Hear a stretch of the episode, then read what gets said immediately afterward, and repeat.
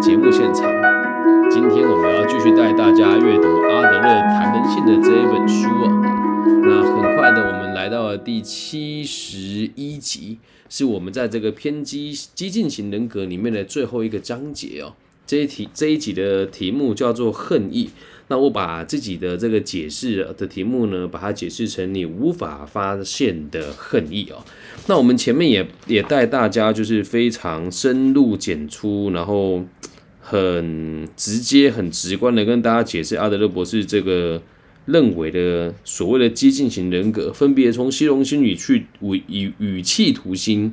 嫉妒、妒羡、贪心，再到最后的恨意哦。但还是必须得说。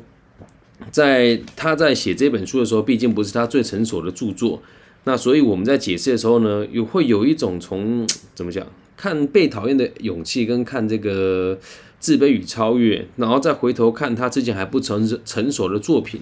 可能有一些地方会让你觉得好像有一点，我好像为他做强做解释，其实不是，只是因为这个时间的排序不大一样而已。那也希望大家可以自己试着去阅读这些书哦。那如果你觉得我讲的还不错的话，也欢迎大家可以在下面分享、订阅加按赞，因为毕竟像阿德勒的原著这一本书，基本上会阅阅读它的人应该不少啊。我认为啦，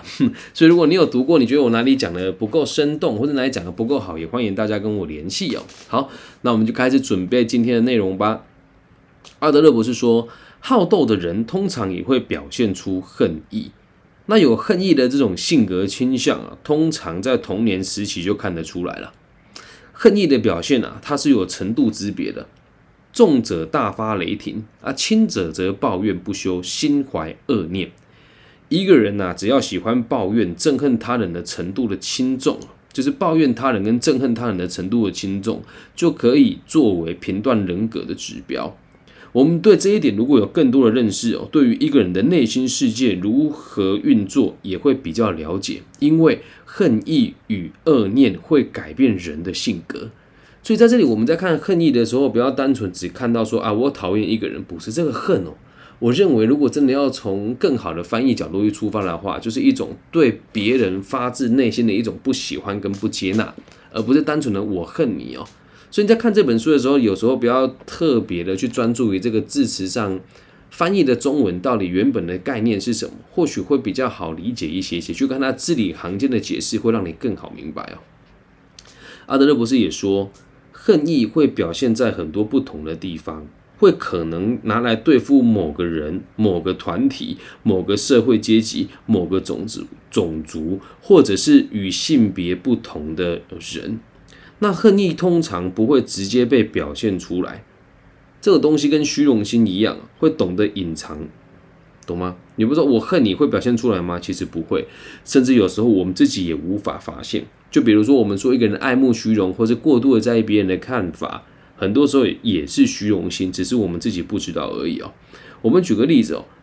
呃，恨意这种行为很有可能会以批评的方式被呈现出来，所以有时候可能激烈到会断绝所有人际关系，有时候会像闪电般的突然爆发。哦，那这里面阿德勒博士举一个例子哦，他说有一个从战争退役的患者就曾经说过，他喜欢看那一些恐怖连环杀人事件这种伤害他人的新闻报道。所以，我们每个人对对待这个恨意的感觉都不一样，对待恨意的行为也都有所不同。所以，并不是说我要恨一个人，或是我要对一个人多不满意才叫恨。有时候，这种恨意是发自内心的，无法去接纳跟无法去理解这个社会的人为什么那么和谐，会觉得自己好像无法融入他们，产生的负面情绪，也可以说是恨意。在所有的刑事案件当中哦，我们会经常看到与恨有关的人格特质。那如果是比较轻微的方式来表现的话，在人们的生活当中其实很常见，那不见得会冒犯到别人，或是或者是会让人家觉得有多可怕了哦。那我们这里可以直接讲一个特质，叫做愤世嫉俗哦。愤世嫉俗的人对于人类的展现，对于全人类的展现哦，就会有一种非常强烈的敌意，就看起来都不顺眼了。它是属于比较隐藏式的恨意。其实，在看这本书，我越看越觉得说阿德勒博士是佛学思想的延伸哦。因为呃，我们说愤世嫉俗这个状况，每个人或多或少都会有一些些，而阿德勒博士却说这是一种恨意，对他来讲这是不不应该存在，或者是存在对社会是有伤害的。我个人认为，我本身也还算是蛮愤世嫉俗的，所以某种程度上对于恨意的体念啊，我也是很有自己的想法。待会我把书念完，再跟大家分享我心里面的恨意的概念大概是什么。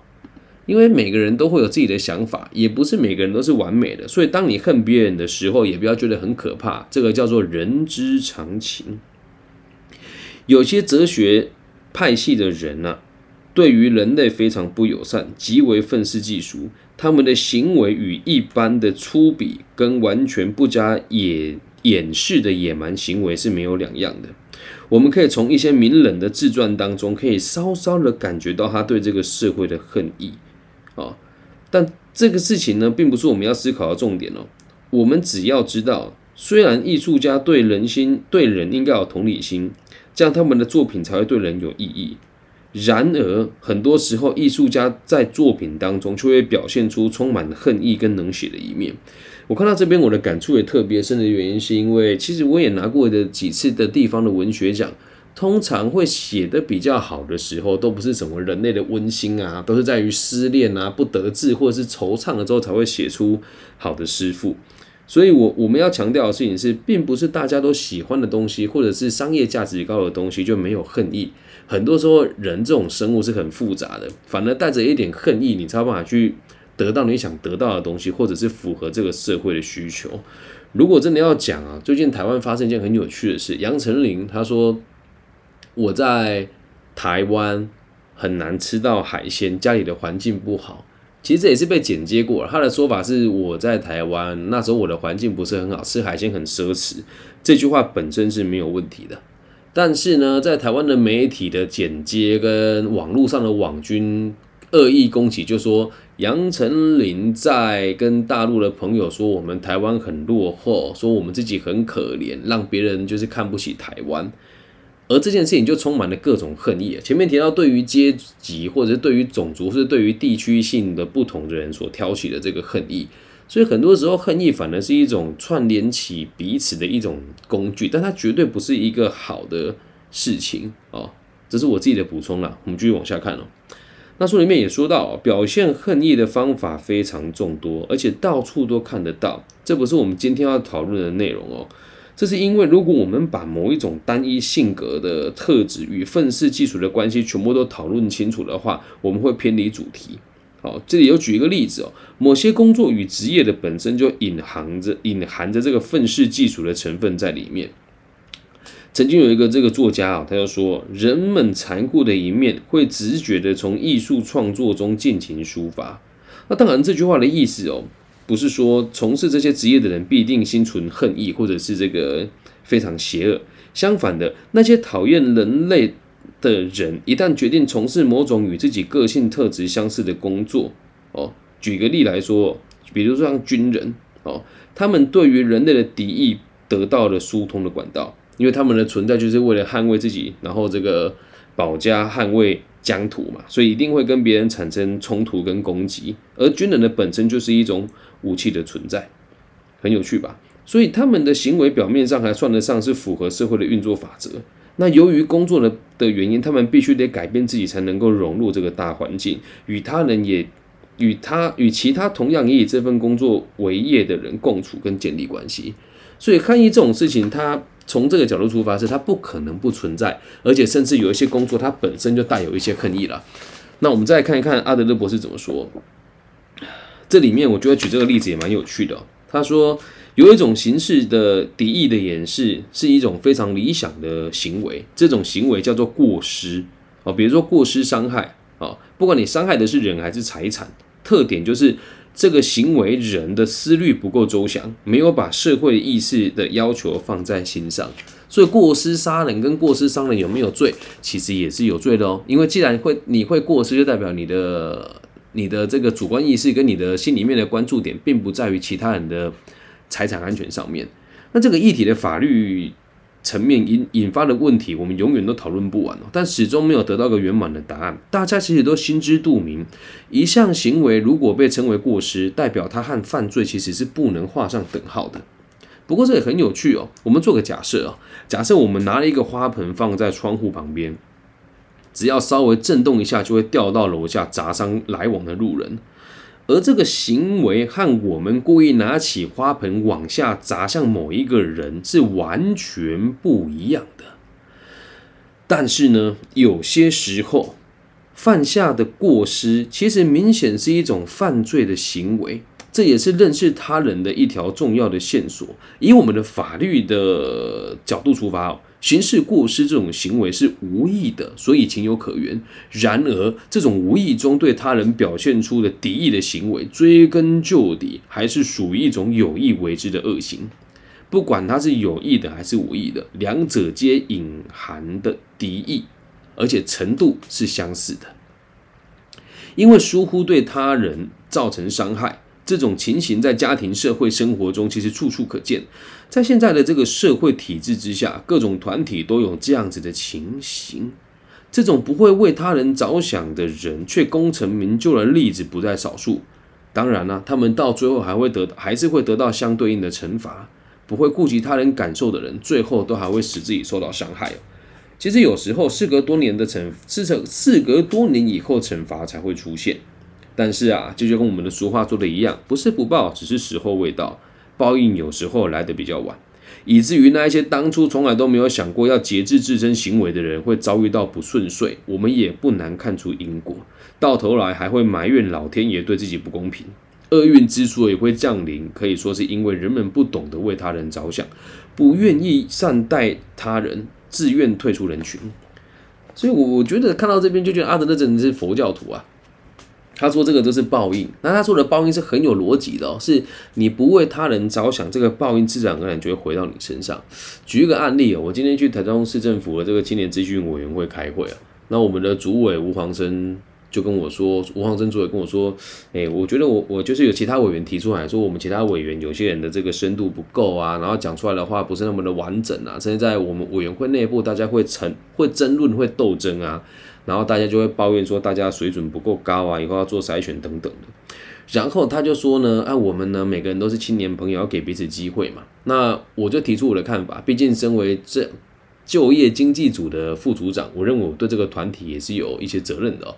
我说我必我们必须得让所有的委员都知道来这边到底要干嘛，整个市政府的组织跟架构是什么样子，否则连提案都不会。然后甚至是在这群委员会里面，有很多人方向的，呃，对于未来的方向的想法也不明确，连就业都有问题了。然后很多人拿着这个头衔到处招摇撞骗，然后甚至是有一些人就是家里关系还不错。今天就不要不要说今天，就是我们其中有有一些人是做就就业、做教育训练跟口语表达，但他本人的这个形象跟穿衣服的风格，还有他的社会的成就都非常的。也不能讲一般啦，就他们并没有真的很稳定的有在过生活，可是却拿着这个头衔到处去承接案件了。然后我就说，我觉得我们的委员，如果你真要提出管理众人的事情的这一群人，你就一定要有自己的能力、自己的专业，然后你提出来的案件，人家才会愿意看嘛。否则到到时候我们这些委员提出来的案件都一个一比一个还要不如，那在第一线执行的科员跟科长就会看不起我们这群委员了。对吧？然后我认为我这个东西提出来才是真的解决问题的根本嘛。但是吴主委的想法是说，他觉得这样子我没有顾及到他人的感受，而且这样团体他非常的难带。希望我可以想出一个双赢的这个可能性来。其实整个过程当中，我看起来好像是我怀抱着恨意，可是你要回归到根本哦，真的为他人着想的话，应该要用我的方式出发。让他们知道，你们其实还不够资格去管理众人的事。你连你自己的生活都过不好了，怎么管理众人呢？所以这个事情，我并不是说要让这些委员就就地解散，而是要培训他们，跟协助他们设定目标。毕竟大家都是年轻人，所以我和吴主委的立场虽然不一样，但是回归到根本，我们的目的也都是希望这个组织可以更好。所以有时候不要觉得说一个人的说出来的话对别人是有争辩的，或者是对别人有这种。好像说他不够好的这个行为就是恨意，其实并不是这么可以简单去做分类的。有时候我们讲说正确的事情，如果要做教育哦，其实也真的是需要有人出来做一个，我认为就是要把事情坚持做好吧。如果每个人都是为了和谐他人或是与他人的关系维持好，那我们的教育就失去了意义。那我们管理众人的这一种组织行为也没有意义了，就代表每个阿猫阿狗都可以来当治理众人的人。那请问人类的福祉怎么被往前推广呢？所以这个刚好跟我们人等一下要录制的这个《论语》一样，就是讲的很好，就是我们有这个礼礼法嘛，就是所谓的这个君臣道德伦理。那伦理如果为了和谐而进行，这是。可以接受的，但如果为了和谐而违反伦理，那就不行。就比如说现在这个样子啊，你必须得把你根本的事情做好。如果根本的事情也做不好了，那你怎么出来统治他人的，为为群众谋取福祉呢？所以有的人看起来好像是哦，对我来这边，我我比如说委员会里面有的人就说，我觉得来把事情做好而已，我没有想要争权夺利，所以我提出我的看法，大家不采纳也没关系。而这样子的人，其实目的都只是拿到那张聘书，而不是真的去解决问题。所以这里面希望大家不要变成那一种是迎合大家的这种角度出发，你会活成四不像，然后会在这里面不停的犯错，然后被主流的这个潮流带的你会有点晕头转向啊，这样能够理解吧？所以我们讲恨意这个词，并不是像讲说什么他对这个群体很不和谐，其实不是这个样子的，这样能够明白吧？好，我们继续往下看哦。尽管过失行为明显被合理化，但只要检视它的内涵，会发现它仍然是一种愤世嫉俗的表现。这里举个例子哦，某一个人开车超速，不小心撞伤了人，他出庭了之后答辩说是为了赶赴重要的约会，退替自己找借口。我们只看到一个人为了自己微不足道的小事，把他人的安危抛诸脑后，陷他人于险境之中。私事与公众利益摆在天平的两边，孰轻孰重，可以作为一个人对他人有多少敌意的指标。我们仔细观察身边的孩子的游戏哦，我们一定也会看到那一些不大管别人死活的小孩。因此，我们可以肯定，这样子的小朋友对待自己同龄的孩子，并不会太友善。当然，我们应该要收集更多的证据，再这么指出。可是，我们只看到一群小朋友玩在一起，往往就会发生一些意外。这不得不让我们来思考：小孩子不大把玩伴的安危放在心上，这是人的本质啊。接下来谈论一个让大家觉得很好奇的议题哦。我觉得这样讨论可能比较深一点。如果您本身就是我的听众，大部分都是中高阶主管居多，就算不是，也是在学生族群里面比较有这个领导意识的人啊。那接下来我们要讲一讲商界的这个生态。如果你接下来没有打算往中高阶走，或者是你觉得这个我的人生没有要追求这中高阶的主管，或者是太多金钱这一段，你就不要听了，反正你也听不懂。那如果想听的话呢，就麻烦大家仔细思量，然后把这后面的东西记起来，因为他讲的比较深入一点点哦。其实商人的行为哦，商人的敌对行为没有没有无意或有意的差别。身为一个商人，他并不关心竞争对手的死活。对于我们觉得很重要的社会意识，他通常也都不重视。所以，许多生意手法与企业组织的基本理念哦，是一个成功的企业必定是把他人的利益踩在脚底下而得知。于是，即便商业行为的背后有恶意伤害他人的意图，也没有办法去惩罚他。所以，我们每天看到这些商业行为，其社会意识是不足的，他们和过失一样毒害社会。所以，我我觉得这段很有趣哦。他他阿德勒不是仇富，他是说，如果在我们整个组织阶级架构当中，大部分的人做生意都是为了伤害他人、累积财富，才有办法赚到那么多钱，这个东西就是缺乏社会意识的行为啊。举个例子哦，也跟大家直接揭露我的收入，我觉得也不大在意啊。就是我每一年留在自己口袋里面，大概就只有一百五到两百五左，一百五到两百左右。那当然，我的现金流入不是只有到这个水平，多出来的我会全部拿去给需要的人。比如说有一个育幼院的小朋友，这真的也很尴尬。从育幼院出来之后，突然十八岁就没有人教他了，没有爸爸，没有妈妈，没有家人，然后。呃，这个预预院方是说他已经成年了，可以为自己做决定了，可是却没有给他具体的就业辅导的未来发展。他人生刚开始，但他找不到成功的典范，那我就会定期的买一些东西给他，或者是买一些书籍给他，所以也导致我没有办法像我的 EMBA 的其他的同学这么的有钱。那当然，我拿这个钱来滚钱，一定可以很快就滚出很大笔的财富。但是应该这么说啦，哦，很多人会讲说啊，李根新，你要是有本事去赚钱就好啦。但如果你认识我时间够长，就会知道，其实商业业务是呃我的强项。那我之所以没有继续做的原因，就是因为我觉得钱赚再多，如果对社会没有帮助，也是没有意义的。因此，我现在看到很多企业主赚了很多钱，那他们也开始试着转型，要去服务这个社会。那这里我就不得不说一个组织团体了，就叫福伦社，它是在全世界都有组织的一个商社。那存在的意义就是是否能够兼顾一切的这个所有成员的利益，那是否一切都是属实的，然后能否促进各个地方朋友的这个交易，这也是一种从商之后对社会有意义的一种行为吧。那如果你只懂得赚钱，完全不去回馈，或者是完全不为社会付出的话，你这个财富其实很快就会不见。即使留着你的儿女，其实也不大会花，又或者是从你的身上找不到如何富足自己的方向，那你的儿女过得一定也不会好。所以才会讲说，商业的行为如果完全不顾及社会的其他人，那始终都是毒害社会的存在。那即使有些人的动机善良啊，在商业的压力之下，也会想办法保护自己。我们会很常忽略一项事实哦，人呐，为了保护自己，我们常常不小心去伤害他人。阿德勒博士说，他希望大家可以注意这件事情，是因为在商场上面临压力的时候，通常会无法发挥社会意识。如今，如果要人们为了共同的福祉互相合作，是比较困难的事情。他当初讲如今的时候是一九零零年，那到这个现在二零二二年、二三年的时候，其实也是一样的状况。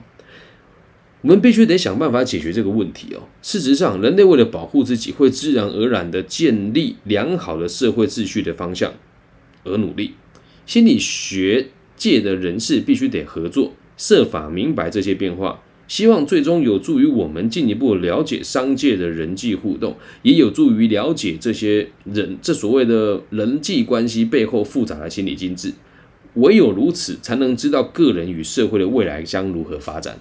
其实这点我我觉得就特别有趣哦，因为在我们台湾的现在目前的心理学、心理智商的这个行业里面，你问任何一个心理师说你为什么要成为心理师，也不会有人说我为了让社会安定。如果有，那我我愿意请他吃个饭，到目前为止是没有。大家就说啊，我觉得这个工作有意义啊，我以前曾经被人家帮助过，而完全都不是从阿德勒这个角度出发，说如何让社会和谐跟让社会安定哦。然后这边也有提到，在商业的背后，我们都会去伤害别人就再再举个例子，有一些心理师会花钱去买一些就是课程回来上，但是回归到根本，就是他们的这些技巧，他们认为有用，可是实际上在第一线操作的时候，当然有人会觉得他自己被帮助到。可是你要想哦，如果这个开课程给你的老师，他本身帮助过那么多人，理所当然他应该要很有钱才对。那为什么还要收你们的费用呢？而且更有趣的是，很多时候这个费用并不是老师本身出的，而是会由他的这个所属的单位帮他出钱。那回归到根本，也都是所谓的商业行为啊。理解吗？所以并不是说从商不对，就是如果你从商赚到钱，就必须得去照顾更多人，那才有意义。否则在某种程度上都是缺乏社会意识的，都是一种对于社会的恨意哦。最后，我想以我自己的生命经验跟大家做分享。至于这个企业的名称，我们今天就不提了。我相信，如果你很常听我的节目，就会听听我说过，我投资过很多不同的企业嘛。那今天要讲的这个，那目前在台湾真的是做的风风火火啦，也是算在中部的这个小型餐饮集团还颇有名气。只要你跟我认识过久，都会知道我讲的是哪个集团哦。当时的资本额是三百五十万，我投资了三十万，所以照拆分比例来讲，当时我要买股份回来之后，我们的市值大概是两亿多。而那时候，其实我掌握了一切证据，我可以控告这两个跟我合伙的人是商业诈欺，这个东西是一定告得成的。但是我做了一件让我觉得我一辈子都觉得是这个是最正确的行为啊！我就用这样子的比例去拆分，还有扣掉他们克扣的分红，我赔了大概有到四四千到六千左右。然后当时很多问我说：“为什么你不去告他？为什么不要跟他鱼死网破，拿到你该拿的钱？”我只能说，他们现在手下员工一百多人啊。那如果真的跟他打官司，假设这两个人有刑责了，那企业该怎么进行？这是第一点。再第二点呢，一旦打起了官司，他们两个心情不好，那遭殃的是谁？是他的员工。哦，那这个过程其实很有趣哦。他的员工们有一些人一开始也很看不起我，就跟他们认为的一样，说我是一个来要分红的，没有什么用的股东。可是随着他的员工慢慢离职，跟发现有很多事情跟这两个主事讲的不一样的时候，他们回头问我：李根新，你为什么愿意牺牲这些钱，然后不跟大家做解释？因为这才是符合社会意识的要求啊。一旦我跟他开战，我们请黑道、请白道来协调我们这个几千万的纠纷，那得利的人是谁？不是我跟他，是这一些本来就等待从旁边制造对立、赚取利润的这一群人啊，律师、黑道啊。所以这也是我个人的经验吧。恨意这种东西哦，我觉得如果从我们的这个这个普通话的“恨”这个字来讲，好像这样子的翻译也不是那么的恰当。但我个人认为，是对于这个社会的打从心里的不喜欢，就叫做恨。所以，我们都应该要米平自己心里面的恨意。至于如何米平哦，其实说真的啊，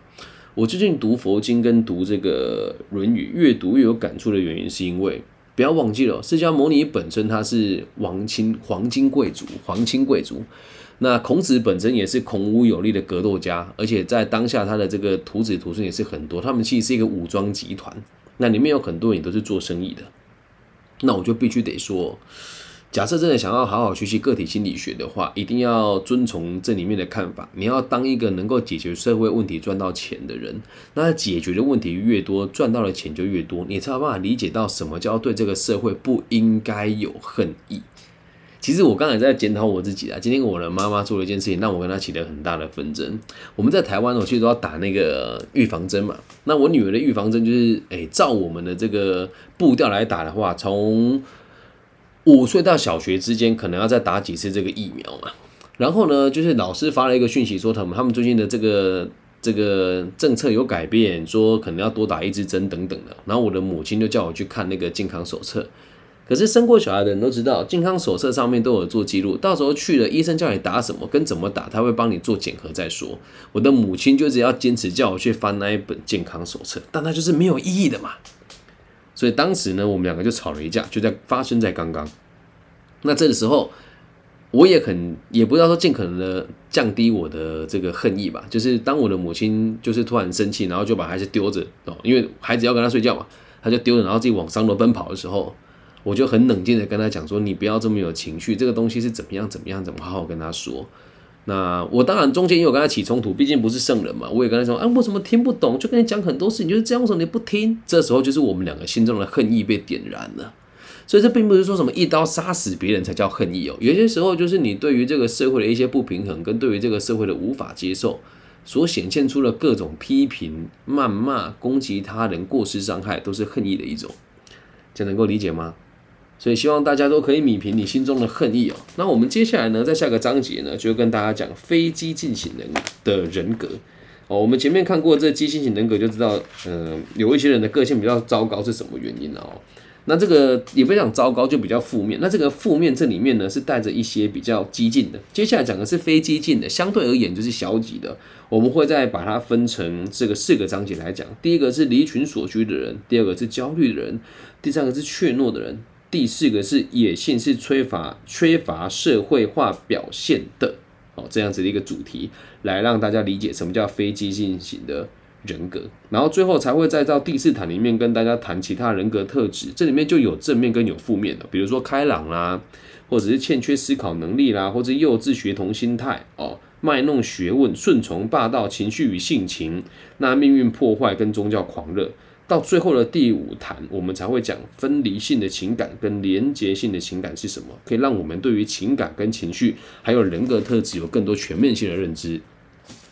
那如果大家有兴趣的话呢，也可以继续跟着我们阅读这个阿德勒谈人性的这一本书哦。那我们的节目呢，就基本上也是两三天就更新一次了。那因为我录制的时间点都不大一样，有时候我会看心情做更新，所以如如果你是听直播的朋友，应该就觉得哎还会就是蛮好蛮好理解的。但如果你是听 podcast 的朋友，你会觉得哎呀，怎么有时候好像有些主题有点过时了？原因其实很简单，就只是因为我的时间点不够，而我的时间不够，所以我只能靠这个把。